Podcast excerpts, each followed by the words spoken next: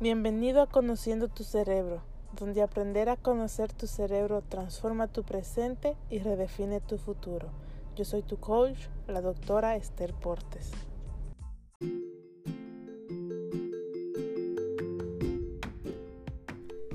Feliz jueves y bienvenidos al episodio número uno.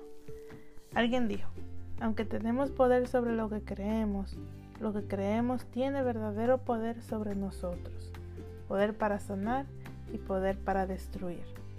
En el episodio de hoy vamos a hablar acerca de la percepción y nos vamos a enfocar en el poder que tiene la percepción sobre nuestras creencias, sobre nuestros pensamientos y sobre quiénes somos.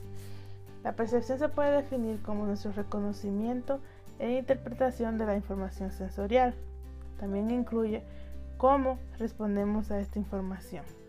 En realidad la percepción es un proceso en donde tomamos información sensorial, o sea, información que viene a través de nuestros sentidos y que está en nuestro entorno y cómo la usamos para interactuar con este entorno.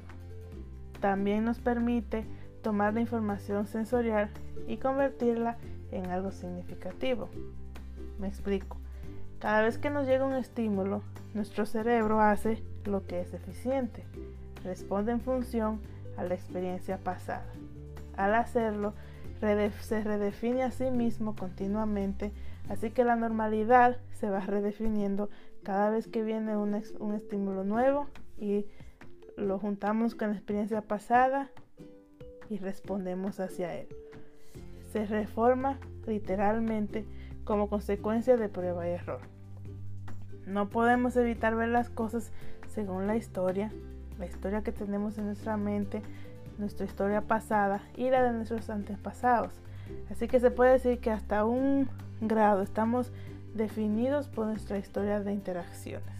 Ahora, la información sensorial puede significar casi cualquier cosa, pero lo que hacemos con esa información es lo que importa. La mente humana convierte ideas y expectativas en realidades bioquímicas.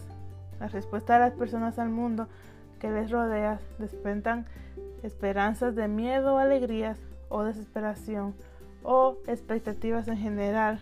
En realidad tienen una realidad física. Me explico. No es las cosas que vemos son como son, sino son como nosotros la vemos. Dependiendo de nuestra perspectiva, nuestro cerebro va a analizar lo que vemos y lo va a traducir en algo que haga sentido hacia nosotros pero ese sentido se hace dependiendo de nuestras experiencias pasadas. Lo interesante es que todos tenemos la responsabilidad y el privilegio de decidir si esta perspectiva se va a mantener o si va a cambiar dependiendo de la nueva información que tenemos.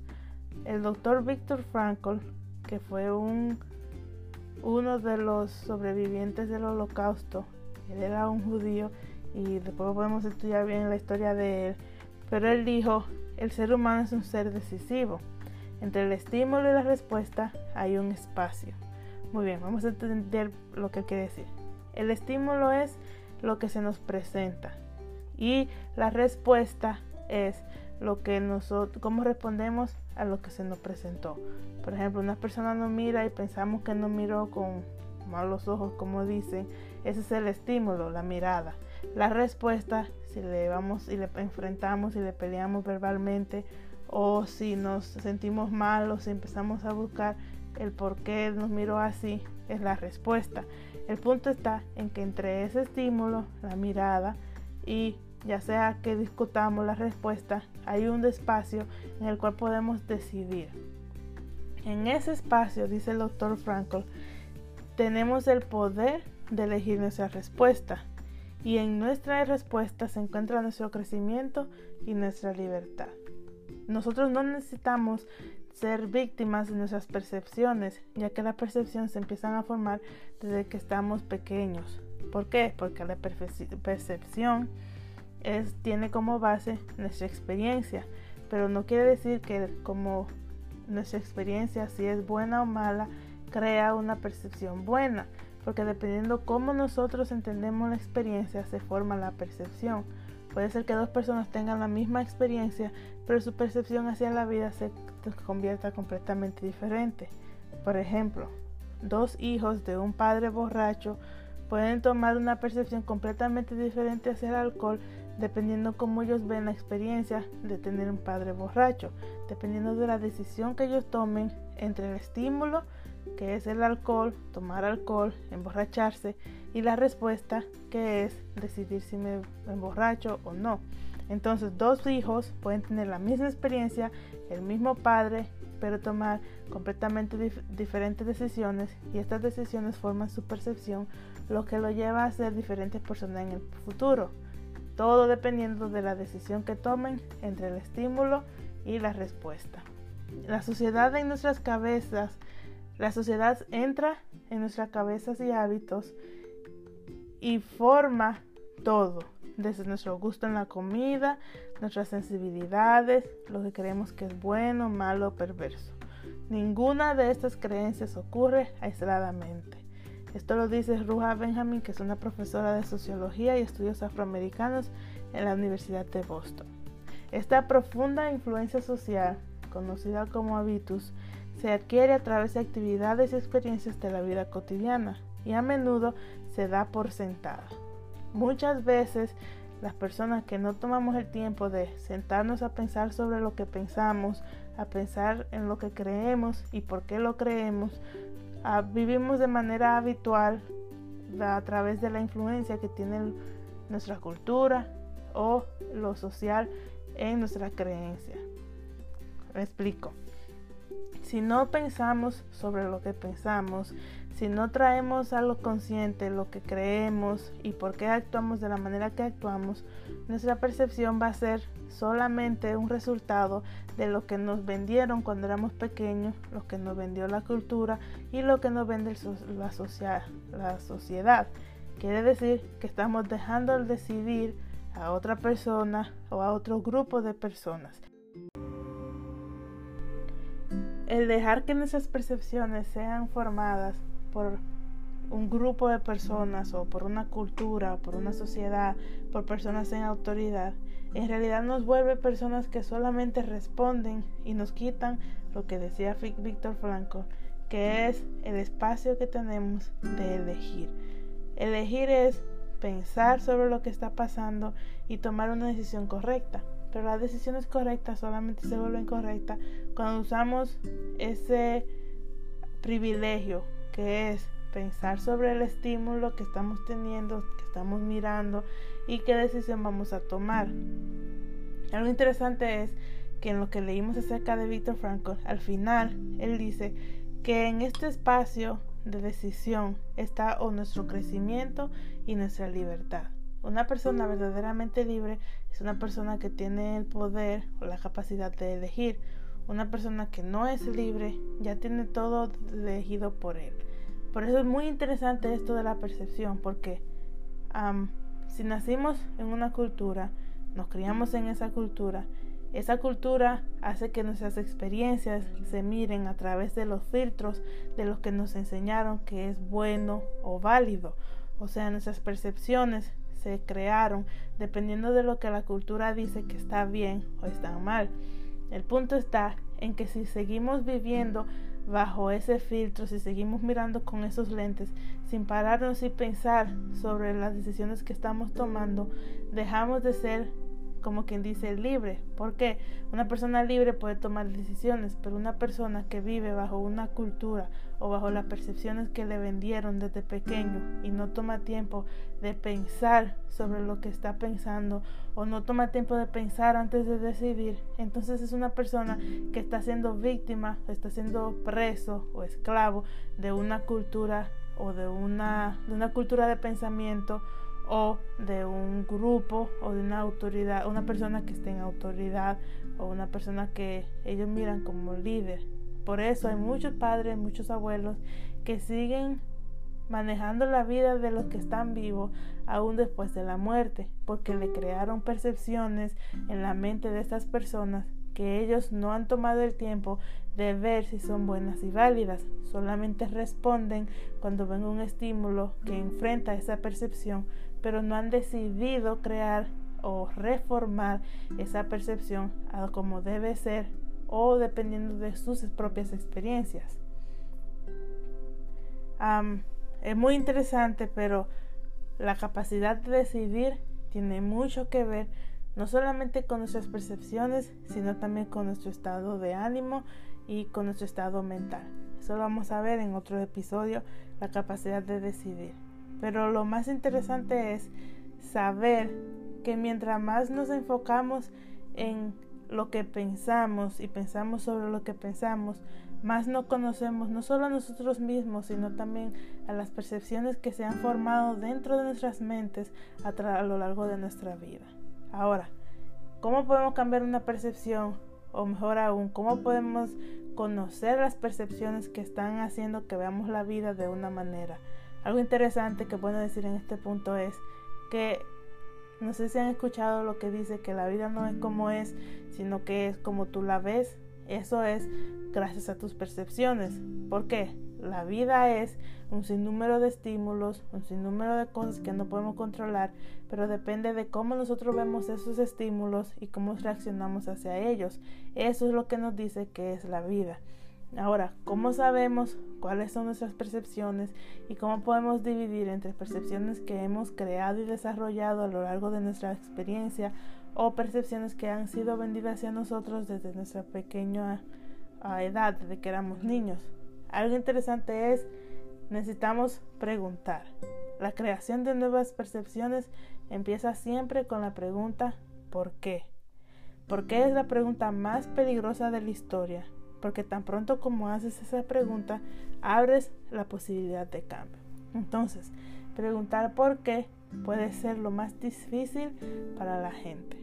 Si te llega una nueva información, por ejemplo, estás escuchando este podcast y estás viendo que puede ser que la percepción que tienes no es válida o es una percepción errónea hacia alguna área de tu vida, lo primero que debes de preguntar es ¿por qué? Los primeros pensamientos automáticos que vienen, deberíamos de siempre decirle por qué y buscar evidencia dentro de ellos mismos. Si no hay evidencia válida para estos pensamientos, y vamos a ver más adelante que es evidencia válida, cómo pensar para no pensar solamente automáticamente, esto viene después, pero si preguntas por qué y la respuesta no tiene esencia, no tiene peso, se puede decir, entonces sigue buscando y toma una decisión o cambias la forma de ver la cosa o te, mantienes siendo la misma persona. El cambio está en el por qué. Lo interesante es que este cambio puede ser un cambio positivo o puede ser un cambio completamente negativo. Porque cuando preguntamos el por qué y encontramos una respuesta, pero no aceptamos la respuesta y nos mantenemos con la respuesta que tenemos o mantenemos lo que siempre hemos creído porque creemos que es válido o porque es una creencia que es demasiado arraigada a quienes somos, entonces se vuelve más fuerte. Al volverse más fuerte, va a ser más difícil en el futuro cambiar esa percepción hacia las cosas. Pero lo primero es cambiar por qué y mantener la mente abierta de que puede ser que la respuesta al por qué no es lo que esperamos que sea. Puede ser que estemos incorrectos en cómo vemos la vida de esa manera. La educación debe ser para crear nuevas percepciones. La gente realmente necesita aprender a moverse entre el por qué y el cómo. ¿Por qué creo esto y cómo puedo cambiar esta creencia? ¿Por qué veo las cosas de esta manera y cómo puedo cambiar mi percepción hacia ellas? ¿Por qué creo que, por qué como lo que como y creo que eso es lo que debo de comer y cómo puedo aprender a comer lo que necesito comer o cómo puedo aprender lo que mi cuerpo necesita para nutrirse? ¿Por qué y cómo? Y es muy interesante porque si crees que estás tomando una educación y no estás cambiando nuevas percepciones, si no estás creando nuevas, desarrollando nuevas, quitando viejas, tumbando percepciones obsoletas, entonces en realidad no te estás educando, solamente se está llenando tu cerebro de información y en otro episodio vamos a ver cómo esta, este gran número de información sin ningún cambio tangible nos puede hacer hasta más daño que bien. Entonces la educación debe ser para crear nuevas percepciones, porque cuando, cree, cuando obtenemos nueva información, cambiamos patrones de pensamiento porque aceptamos la nueva información. Entonces reeducamos nuestro cerebro para que podamos ver las cosas como hemos aprendido. Por eso ya el estímulo no va a tener el mismo, el mismo resultado, porque antes teníamos el estímulo y reaccionábamos de manera automática dependiendo de lo que teníamos basado en nuestras experiencias pasadas, basado en nuestras percepciones vendidas a través de nuestra vida. Pero ahora, al estar educados, sabemos que tenemos una brecha entre el estímulo y la respuesta. Ahora cuando una persona nos mire y pensemos que nos miró con malos ojos o con mala cara, como dicen, sabemos que tenemos el privilegio, la responsabilidad de tomar un tiempo y decidir qué vamos a hacer. Ya la mirada no va a ser solamente una activación de ponernos bravos o de sentirnos mal, sino que nos va a dar la alternativa de poder calmarnos y ya sea hablar con la persona o pensar que tal vez solamente nos miró así, pero que en realidad no nos miró mal. El punto está en que esa brecha se vuelve un espacio para tomar un aire, un espacio para pensar y usar la facultad que Dios nos ha dado de pensar. Ya no vamos solamente a responder, sino que vamos a elegir, elegir cómo vamos a responder, porque nuestra percepción va a empezar a cambiar. Solamente el hecho de saber que podemos tomar un tiempo para pensar antes de reaccionar es una nueva percepción que podemos educar nuestro cerebro para hacerlo.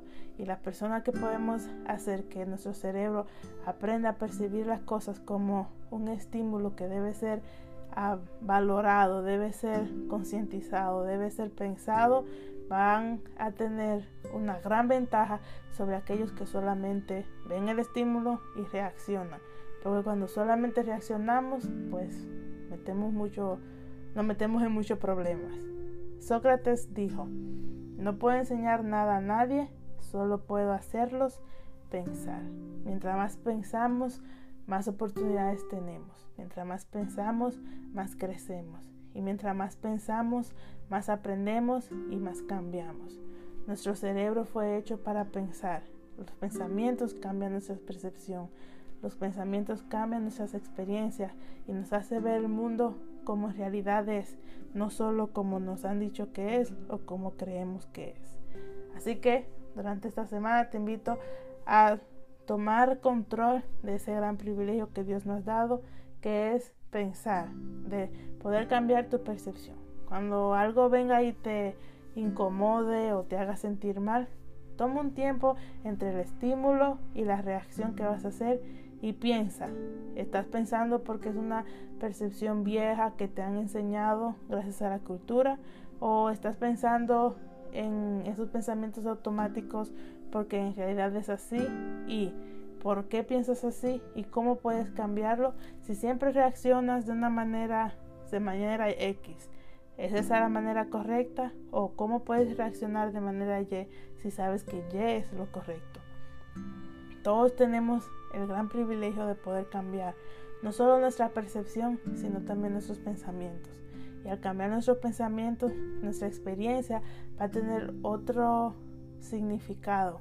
Y al cambiar el significado de la experiencia, vamos a tener nuevos lentes con cuales ver la vida, que se llaman nuevos, nuevas percepciones. Al tener nuevas percepciones, entonces veremos la vida de otro color, la vida de otra manera y seremos nuevas personas. Así que te invito a pensar sobre lo que estás pensando y a preguntar a cada una de tus percepciones su por qué y cómo poder hacerla mejor.